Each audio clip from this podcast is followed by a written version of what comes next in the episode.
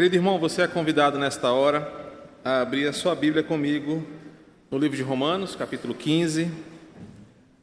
Nossa unidade de reflexão será dos versículos 1 ao verso 7. Nossa proposta, obrigado, Vanessa.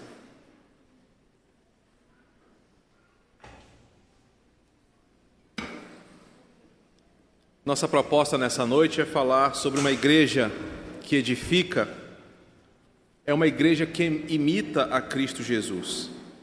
E olhando para os versículos de 1 a 7 de Romanos 15, queremos que você entenda o porquê o Senhor te fez parte de uma igreja aqui na terra. Lembrando aos papais e mamães que precisarem de algum apoio, o berçário está funcionando, de lá você pode dar uma acalmada no seu bebê, alguma necessidade urgente e ainda assim continuar ouvindo a transmissão. Romanos 15, verso de 1 a 7 diz assim: Ora, nós que somos fortes na fé, temos que suportar as debilidades dos fracos e não agradar a nós mesmos. Portanto, cada um de nós agrade ao próximo no que é bom para a edificação, porque também Cristo não agradou a si mesmo. Pelo contrário, como está escrito: os insultos dos que te insultavam caíram sobre mim. Pois tudo o que no passado foi escrito para o nosso ensino foi escrito, a fim de que, pela paciência e pela consolação das Escrituras, tenhamos esperança.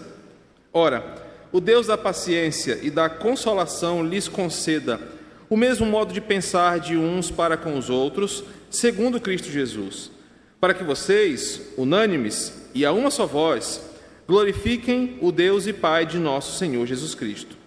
Porquanto acolham uns aos outros, como também Cristo acolheu vocês para a glória de Deus. Vamos orar mais uma vez?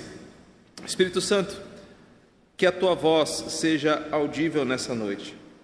E além e apesar deste instrumento que conduz o microfone, seja o Senhor a falar com a tua igreja. Nós queremos, nesta hora, ser alvos desse ministério que só cabe ao Senhor iluminar o nosso coração com a verdade da palavra. Nos ajuda, em nome de Jesus. Amém. Meus irmãos, as Escrituras falam abertamente e claramente que a igreja local, a igreja visível, a igreja que você frequenta e eu frequento, ela é o principal meio pelo qual Deus deseja realizar a sua obra no mundo. A igreja é o instrumento pelo qual Deus deseja que a sua palavra seja pregada que a sua palavra seja observada e ela seja ensinada. Então, a igreja local é um instrumento que ele determinou para chamar o perdido para si. Deus alcança pessoas e os coloca em uma comunidade de fé. Deus atrai pessoas para si e as coloca dentro de igrejas locais, partes do seu corpo, para que eles cresçam e amadureçam. Não apenas isso, a igreja é o contexto em que Deus santifica, transforma e amadurece o seu povo à semelhança de Cristo. Você se torna alguém parecido com Cristo na igreja local. Você se torna alguém semelhante ao Senhor a partir desta vivência da igreja local. A igreja é tão importante para o projeto de Deus na história que um de seus nomes é a noiva de Cristo, dada a importância da igreja local. E há até ordenanças ou mandamentos apostólicos sobre a importância de crentes não deixarem de congregar para que não corram o risco da apostasia. Lá em Hebreus, capítulo 10, verso 25, você vai observar que há uma instrução apostólica dizendo: olha, não, se, não deixe de congregar, pois o deixar de congregar é o trampolim para a apostasia. A Bíblia também diz que a igreja é a casa de Deus, coluna e baluarte da verdade.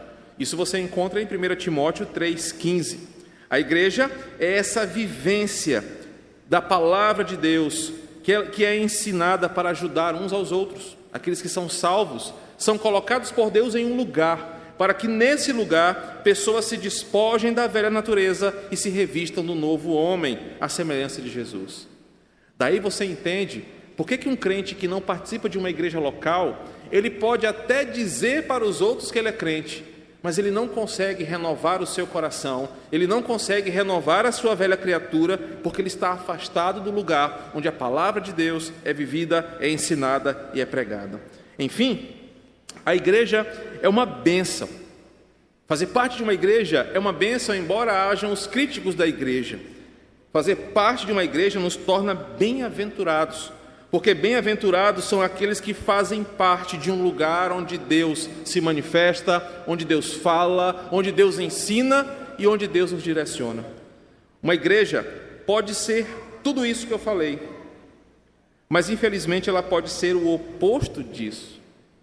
Uma igreja pode ser esse lugar abençoador, esse lugar edificante, esse lugar prazeroso, esse lugar que é um prelúdio do céu. Mas também a igreja pode ser um ambiente totalmente hostil e anticristão. Igrejas que vivem presas no legalismo, no moralismo, na ilusão religiosa, ou até mesmo que pregam o contrário do que a própria Bíblia ensina, mancham a imagem da verdadeira igreja. No texto dessa noite, que nós estamos lendo de Paulo, Paulo faz uma consistente formulação teológica sobre a natureza do homem caído, sobre o pacto da graça, sobre a necessidade e o valor da salvação em Cristo e toda a segurança por ele oferecida, e termina sua carta com instruções práticas que aprontam para a igreja. Eu, particularmente, sou muito fã da carta aos Romanos, e nós percebemos que todo o ensino de Paulo termina numa aplicação prática. Após estruturar tudo o que ele fez, após desvendar e organizar pensamentos teológicos profundos, os últimos capítulos de Romanos são aplicados na vida do crente, na igreja. Por quê? Nada vale muita doutrina sem ter uma prática ortodoxa. E nada vale uma igreja cheia de gente sem um fundamento teológico.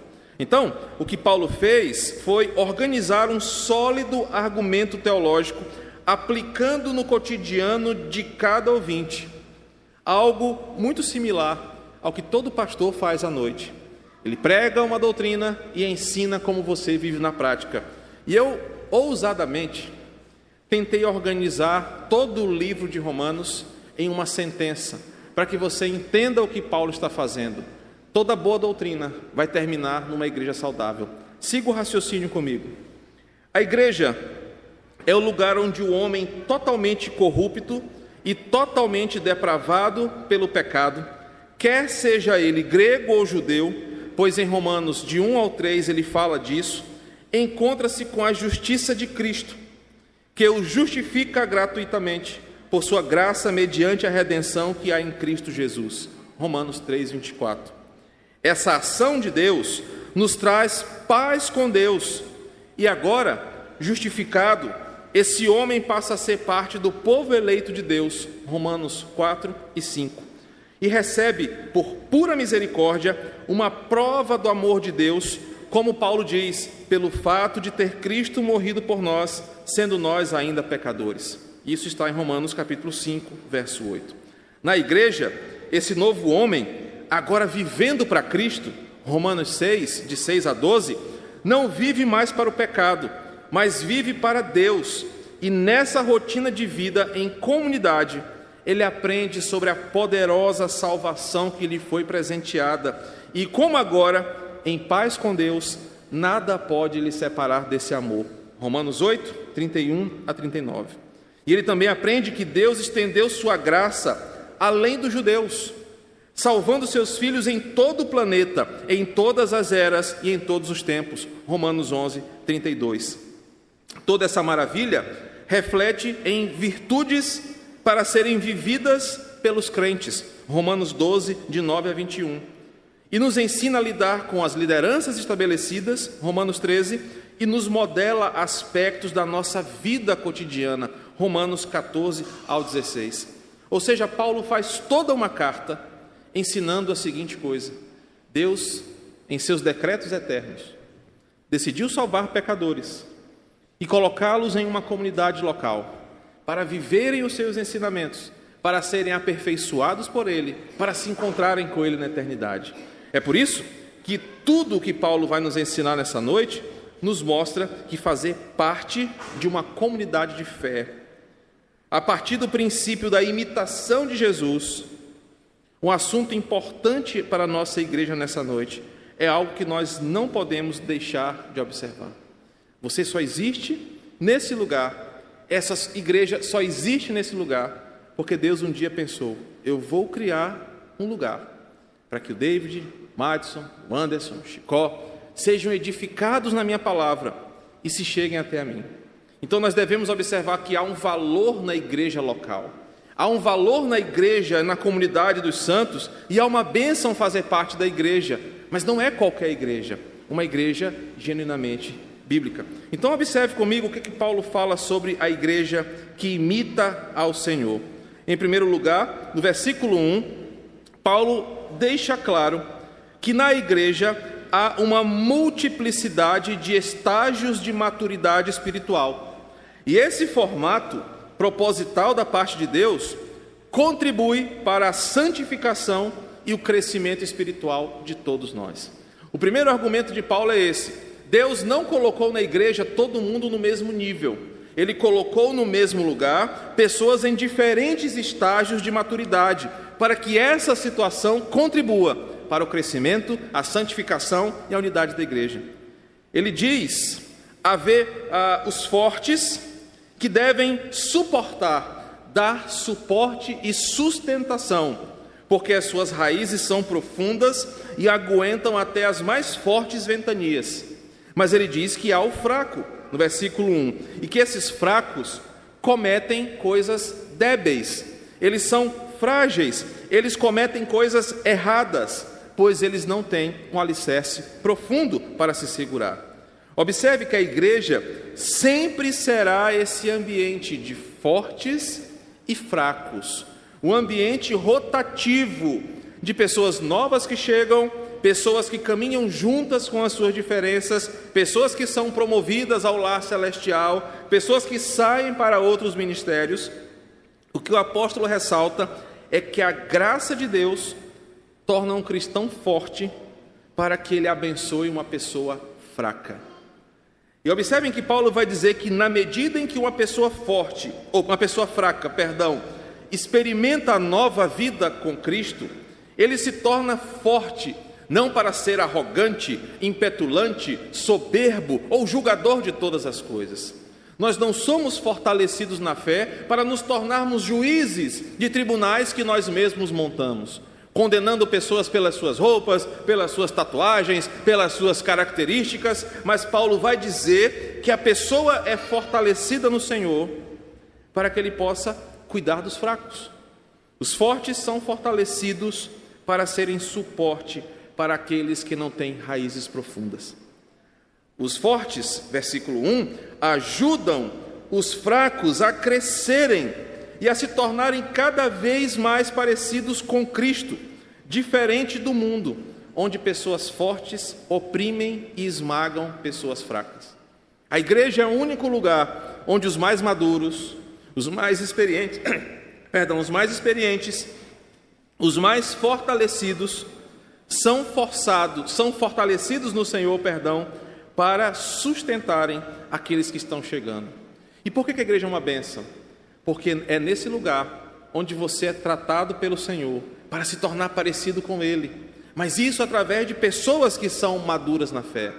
Por isso, nessas duas classes de pessoas aqui, os fortes na fé e os fracos na fé, Paulo vai dizer que essa relação é preciosa para Deus. Porque tantos querem ser maduros, tantos querem ser cristãos com uma larga experiência de fé, mas para que tudo isso? Em ambientes errados, Ser maduro é sinônimo de arrogância, é sinônimo de status para oprimir os mais fracos. Na igreja, os mais fortes ajudam os mais fracos a crescerem. O segundo argumento de Paulo está no versículo 2, quando Paulo diz que cristãos maduros devem servir de exemplo para a edificação dos mais frágeis e não como motivo de escândalo ou discórdia. No versículo 2, Paulo vai dizer exatamente um perigo que nós corremos.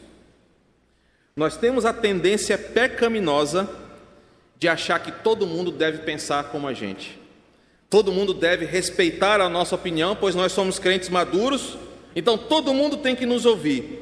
Afinal de contas, sempre temos o pensamento certo, sempre temos a razão, sempre somos donos da verdade. O crente maduro, por vezes enganado pela arrogância, sempre acha que a sua opinião é a suprema sabedoria de todas as coisas. E realmente há um tipo de sábio assim, mas é o sábio segundo o mundo. Na igreja, a sabedoria não é aquela sabedoria do mundo. Faça o que eu diga, obedeça ao meu comando, me aceitem como eu sou e não me questionem, porque eu me resolvo com Deus. Essas frases são de uma maturidade mundana. Paulo vai dizer que o Evangelho de Cristo, no versículo 2, nos ensina que o cristão deve pensar de outra forma.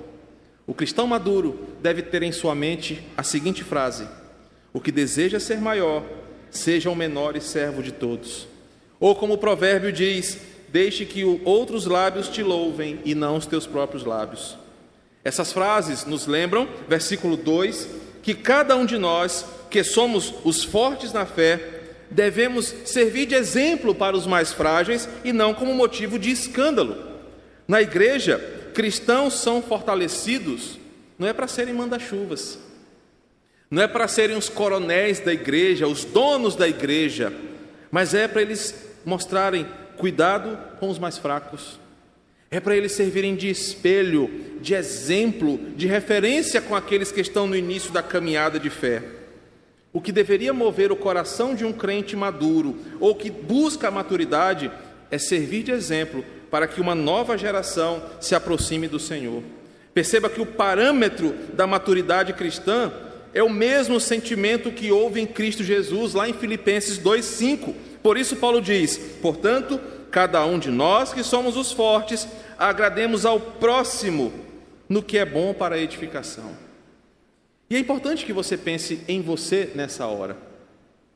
Porque a Bíblia não diz que ser fraco na fé é uma deficiência, mas é um estágio da caminhada. Um dia eu fui frágil na fé, um dia eu comecei a minha caminhada com o Senhor.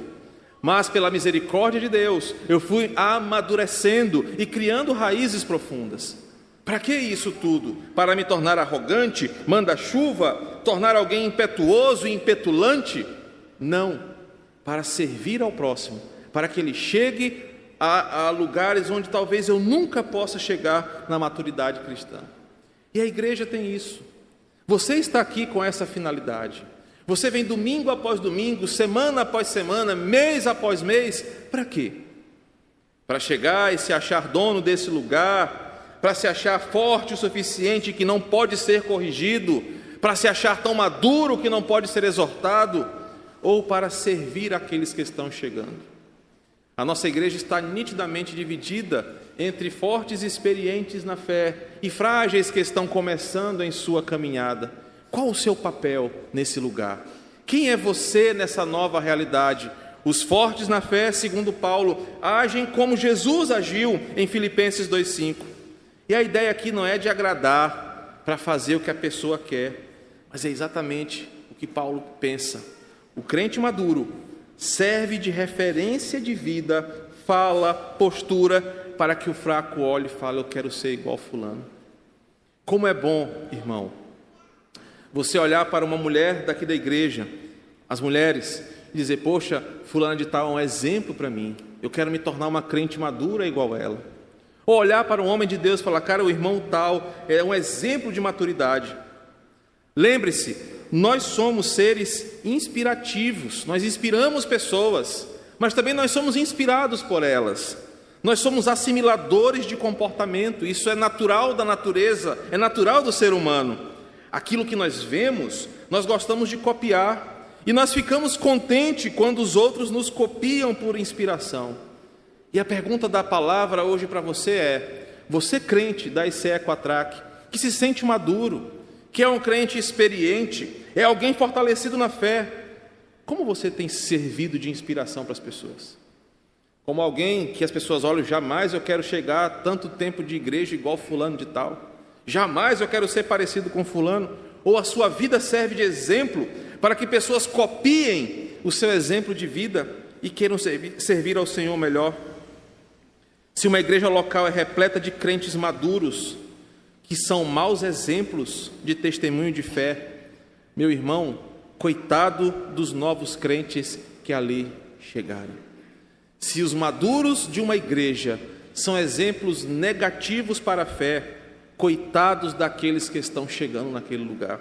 Por isso, crentes maduros devem redobrar a sua vigilância.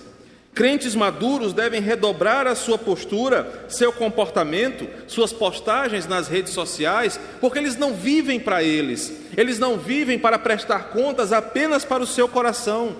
Mas o que você faz é observado pelos mais frágeis, que vão copiar o seu comportamento, vão copiar a sua ideia, vão copiar o seu jeito de ser. Paulo diz: uma igreja que tem pessoas fortes, elas precisam ajudar os mais fracos para aquilo que é bom na edificação.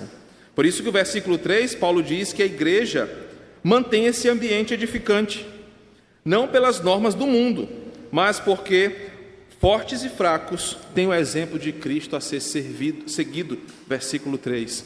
E o versículo 3, Paulo divide assim: Uma igreja abençoada é uma igreja que tem fortes e fracos, mas ela vive não do jeito do mundo, ela vive do jeito de Cristo. Paulo diz: Cristo não agradou a si mesmo, pelo contrário, pelo como está escrito: os insultos do que te insultavam caíram sobre mim. Perceba, para os fortes, Paulo diz assim: a maturidade nos ensinará a nos desgastarmos em favor do crescimento dos mais frágeis. A maturidade cristã te ensina a se preocupar com os novos. E um exemplo que eu percebo de maturidade cristã na vida de alguém é quando ela passa a se preocupar com os mais novos. Então não adianta você dizer para mim, pastor, eu tenho 30 anos de ICEB. Pastor, sabe a logomarca da ICEB? Foi eu que criei. Pastor, sabe quem foi que batizou o pastor Abdoral? Foi eu. Essas coisas de nada servem para mim. Se eu não vejo na sua vida cuidado com as outras pessoas. Porque um exemplo que Paulo diz é: crentes maduros cuidam dos mais fracos, eles se importam com os mais fracos, porque a alegria do crente maduro é ver os mais frágeis se fortalecerem. Isso te leva a um outro ponto. Tem gente que é velho da igreja.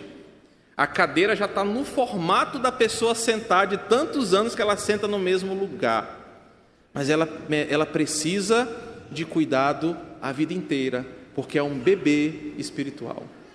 Então o que Paulo diz é: para os fortes na fé, desgastem-se em favor do crescimento e cuidado dos mais fracos. Somos fortalecidos para termos conteúdo para oferecer àqueles que não sabem agir nos dias maus. Ou seja, para você que se julga um crente maduro, ofereça o conteúdo bíblico para aqueles que ainda não sabem como viver.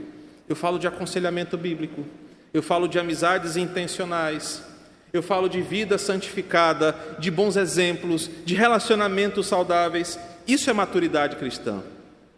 Para os fracos, Paulo vai dizer: Cristo é o exemplo, o exemplo maior de nova chance oferecida ao pecador. Cristo é o exemplo do convite a andar com Ele para mudança de vida. Você que é frágil, no sentido de ser novo na fé, no sentido de não ter firmeza nos seus passos em Cristo Jesus, a Bíblia te dá exemplos muito claros. Você deve almejar andar com Cristo. Você deve amadurecer, você deve se envolver com as programações da sua igreja, com a leitura da palavra. Você deve almejar o crescimento. Por outro lado, tem crente que também tem muito tempo de igreja, mas continua sendo fraco, porque não busca desenvolver-se no Senhor. Aí bota a culpa no pastor, ah, porque o pastor é feio, não amadurece na igreja porque o pastor é feio, bota a culpa no culto que demora demais, no ar-condicionado da igreja que não gela, começa a botar N desculpas mas não cresce na fé. Por isso a afirmação de Paulo é em duas vertentes. Você que é maduro, cuide dos mais fracos, e isso mostrará sua maturidade. Você que é frágil, olhe para Cristo, deseje andar com Ele, se inspire nele, cresça com o Senhor. A igreja é um lugar onde todo mundo se edifica, por isso que ela é uma bênção porque você não está desamparado, rodando no mesmo lugar, você sempre terá a oportunidade de servir, de crescer, de ser servido e tudo isso para a glória de Deus. E o versículo 4 nos ensina que a disposição da igreja, no intuito de mantê-la focada no cuidado dos mais fracos, Deus deixou o manual, Deus deixou a Sua palavra, para que nós saibamos exatamente como agir nos dias confusos da nossa vida. Deus não nos deixou aleatórios. Ele falou o seguinte: Eu vou juntar fortes e fracos. Eu vou fortalecer os fracos e vou fazer com que os fortes cuidem dos fracos, mas não nas suas próprias ideias. Eu vou deixar a eles um manual. E Romanos 15, 4 fala: Pois tudo o que no passado foi escrito, para o nosso ensino foi escrito, a fim de que pela palavra, a fim de que pela paciência e pela consolação das Escrituras tenhamos esperança. Observe que é nesse lugar, na igreja, que a palavra de Deus te instrui.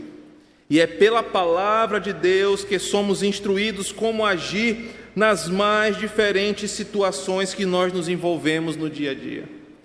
Um exemplo de que você é um crente maduro não é que você não leva desaforo para casa, mas é que você sabe reagir biblicamente nas mais difíceis situações. Mesmo quando essas situações são conflitantes, são tensas, a Escritura sempre terá uma forma de dizer: se um crente quer amadurecer, olha para a minha palavra. Onde isso chega até nós? Meu irmão, permita-me ser indelicado. O pastor pode fazer essas coisas de vez em quando. Se você não vai amadurecer enquanto você for um crente domingueiro, você não vai amadurecer enquanto você não criar raízes numa igreja local. Você não vai amadurecer enquanto você for um turista da igreja que vem de quando em quando. Você jamais vai amadurecer se você não fizer do aprendizado da palavra e a prática dessa palavra uma rotina na sua vida. Você sempre será um crente frágil, você sempre será um crente problemático, você sempre será alguém que precisa de cuidado. Porque a palavra está clara, existe um manual, Existe uma obra que nós podemos consultar para amadurecermos na fé. Mas para isso, você precisa vir ao lugar onde ela é pregada. Não é no Starbucks, não é no Cineplex, não é na praça de alimentação do shopping, não é no estádio de futebol. A palavra de Deus é pregada a partir do púlpito que ele decidiu que seria o lugar para isso. Você quer caminhar com Deus? Você quer amadurecer? Coloque a sua vida como crente de uma igreja local como uma realidade urgente para você. É só você fazer uma comparação. Um crente que ama a palavra, que prioriza a palavra, que cresce na palavra, ele é diferente daquele crente turista, daquele crente Raimundo, não o irmão Raimundo, mas do crente Raimundo. Ele é diferente porque ele aprende na palavra, ele aprende a amar o Senhor e os seus preceitos. E não tem outro segredo. O segredo da edificação da igreja não está na habilidade de um líder, não está na gestão ou na política que o líder estabelece para o grupo, mas o segredo para crentes crescerem é se juntarem para aprenderem a palavra, é se juntarem em relacionamentos cristãos para discutirem a vida a partir da palavra. Não é para saber qual é a opinião do BBB ou a visão do, da, da Globo sobre o mundo, mas é irmão, irmã, a minha vida está assim, como podemos olhar para a palavra? É assim que uma igreja cresce, é assim que uma igreja é edificada, é assim que Paulo diz que podemos ser um, um lugar de edificação. O versos 5 e 6 caminham para o final da nossa exposição, nos mostram que quando crentes se reúnem numa igreja local, essa igreja é um local que edifica pessoas, porque o resultado de fortes e fracos se cuidarem, o, o resultado de olharem para a palavra, de imitarem a Cristo, é o crescimento orgânico saudável da igreja. Não existe outro método. O método para crescimento da igreja é fortes na fé, cuidarem dos fracos na fé. É fracos na fé desejarem se tornar fortes na fé. É olharem para Jesus como o maior exemplo e observar a Sua palavra na prática, no aprendizado, na vida semanal. O resultado disso é que a igreja cresce. E cresce numa forma onde pessoas são mais importantes do que tijolos ou estruturas. Isso está escrito nos versos 5 e 6 quando Paulo diz que o sucesso de uma igreja jamais poderá ser medido pela quantidade de prédios, de estruturas levantadas ou de views no YouTube. Pastores não são bem-sucedidos apenas se tiverem milhares de seguidores nas plataformas digitais. Crentes não são abençoados apenas quando enriquecem ou prosperam. O texto diz que se nós observarmos tudo até aqui, Paulo começa com um ora, explicando o que ele está dizendo, como uma consequência. O Deus da paciência e da consolação vai dar para nós o melhor prêmio que podemos ter, o mesmo modo de pensar uns para com os outros, segundo Cristo Jesus, para que vocês, unânimes e a uma só voz, glorifiquem o Deus e Pai de Cristo Jesus. O que ele está dizendo? Uma igreja é saudável, não quando ela é apenas uma estrutura, mas quando histórias são inspiradas, transformadas através de cada um dos irmãos. Querido, e como pastor de uma igreja local, nada mais alegra o coração de um líder. Não é em ver o seu patrimônio prosperar e pedir quilo de ouro para o governo. Não é em comprar carro novo ou casa nova, mas é em ver que ele tem inspirado pessoas a amarem ao Senhor. E talvez essa deveria ser a tua motivação. Como um crente em Jesus, eu devo buscar inspirar pessoas para que possamos juntos viver em unidade. O resultado de uma igreja que caminha assim é uma igreja que está crescendo.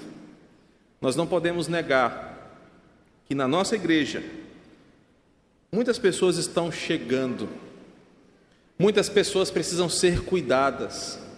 E talvez você precise dar um passo de maturidade na sua vida cristã.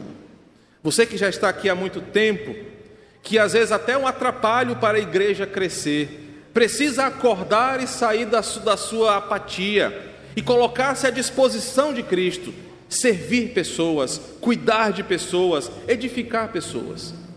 Mas você que está chegando, que é convertido ao Senhor há pouco tempo, ou que conheceu a fé reformada recentemente, Coloque-se no desejo de crescer no Senhor. E a igreja vai organicamente crescendo. A igreja vai prosperando, não com patrimônios, não com cifras, mas com vidas transformadas, conforme o livro de Atos nos apresenta. E existe, por final, uma forma de tudo isso se tornar realidade em nossa igreja. Essa é a beleza do livro de Romanos. Ele começa tão difícil, tão teológico, termina tão prático. Paulo vai dizer o seguinte: olha, existe um jeito disso acontecer na vida da igreja. E não precisa de G12, G13, G5, MDA, MDB, MDC. Precisa do que está escrito no versículo 7. Acolhei-vos uns aos outros. Paulo termina o pensamento o seguinte: se a igreja quer edificar pessoas, ela precisa acolher uns aos outros, como Cristo acolheu vocês para a glória de Deus que, que Paulo termina o ensino? Olha que beleza. Pastor, agora então eu entendi. A igreja não serve apenas para ser um compromisso na sua agenda. A igreja não serve apenas para ser um lugar religioso. A igreja serve para pessoas serem acolhidas, cuidadas, porque eu também fui acolhido pelo Senhor. Sabe o que eu estou dizendo para você é, em uma forma educada? Irmão, se você está nessa igreja se você está no Senhor, para de ser um espectador, para de ser um católico romano disfarçado que vai para uma missa todo domingo assistir o que está sendo encenado aqui na frente. Se envolva na prática de vida cristã. Desenvolva o hábito de cuidar de pessoas, de edificar pessoas. Comece com o seu exemplo pessoal. Eu hoje quero ser um crente melhor, para que pessoas olhem para a minha vida para que pessoas olhem para o meu testemunho e imitem ao Senhor, porque eu também sou um imitador de Cristo. Pare de vir para essa igreja semana após semana, achando que a vida cristã se resume a isso, mas coloque-se à disposição de Deus. Pai, eu quero transformar alguém, eu quero ajudar, eu quero fazer a igreja prosperar, não apenas com o meu dízimo, mas com a minha vida também. A igreja deve ser esse ambiente onde pessoas são recebidas, e mesmo quando elas estão impregnadas pelo desastre do seu pecado. Lembra da parábola do filho pródigo? Ele veio todo pirento lá da, do chiqueiro dos porcos e voltou para a casa do seu pai. Por vezes pessoas entram assim por essas portas e precisam de alguém que dê o abraço, precisam de pessoas que cuidem. Nós, nós precisamos ser esse lugar onde, ao invés de pedras nas mãos, tenhamos toalhas e bacias para lavar os pés uns dos outros. A igreja precisa ser esse lugar que, enquanto o Espírito Santo transforma vidas pela pregação e ministração da palavra, nós somos os instrumentos práticos dessa transformação. Nós precisamos ser uma igreja onde pessoas se sentem amadas no mundo repleto de desamor. Agora, é difícil ser assim, se você sequer sabe o nome da pessoa que sentou do seu lado hoje, se não for da sua família.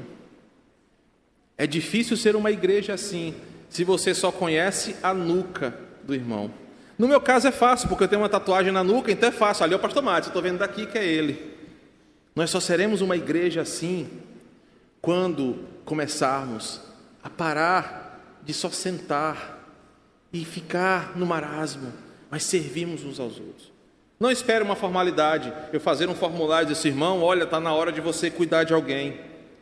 Eu já faço isso de outras maneiras, mas comece hoje. Hoje, infelizmente, não um cafezinho porque a dos anjos hoje não pôde vir aqui à noite. Mas comece hoje no final do culto. Irmão, eu quero caminhar com você, eu quero orar por sua vida. Eu quero estar junto de você, eu quero te ajudar nessa tua caminhada. O segredo disso é acolhei-vos. Literalmente, a palavra é segurar firme alguma coisa e carregar do lado. Sabe quando você vai lá no, na caixa econômica, dia, dia 10, digita lá no caixa eletrônico e sai aquele calhamaço de dinheiro que é o teu salário, você pega aquele bolão, bota dentro do celular, enfia dentro do sutiã, bota debaixo do tênis e vai ali protegendo. Esse é o exemplo da palavra acolhei-vos. É assim que nós deveríamos fazer com uns com os outros. Mas o que, é que a gente faz? Entra na igreja como um bom religioso, assiste a missa, vai embora para casa, pronto. Se Jesus voltar essa semana, eu fui para a igreja. Mas a vida em igreja não é isso. Acolhei-vos uns aos outros, exercendo seus dons, seus talentos. O resultado disso é uma igreja saudável, que cresce, é uma igreja saudável, que cumpre o seu papel. Eu quero encerrar só trazendo algumas aplicações para nós, para que isso mude a partir de hoje na nossa igreja. Primeiro, o texto de hoje nos ensina a entender que a igreja é formada em diferentes níveis de crentes, com diferentes níveis de espiritualidade. Você não deve viver em busca de uma igreja perfeita, é por isso que você não para em igreja nenhuma. Ah, eu quero chegar numa igreja onde só tem pessoa bonita, pessoa madura, pessoa já beatificada, no ponto de ir para o céu. Isso nunca vai existir. Isso mostra que o problema é você. A igreja sempre existiu com pessoas fortes e pessoas fracas. A igreja é um organismo onde pessoas nascem, amadurecem, dão frutos e partem para se encontrar com o Senhor.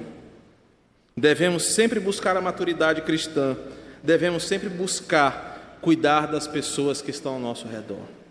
Em segundo lugar, o texto de hoje nos ensinou uma reflexão sobre a nossa postura como crente. Se nós somos maduros ou somos frágeis. O texto nos ensinou que nós devemos viver e pensar em tudo para abençoar o, mais, o próximo, abençoar o mais fraco com a nossa vida e o nosso testemunho.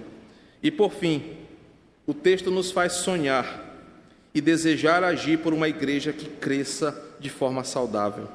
A unidade nos leva a pensar a servirmos ao Senhor mais, a servir melhor, a servir as pessoas que chegam e servir ao Senhor com toda alegria, até que todos cheguemos ao pleno conhecimento do Filho de Deus a pessoa varonil, a, a perfeita varonilidade à medida da estatura da plenitude de Cristo.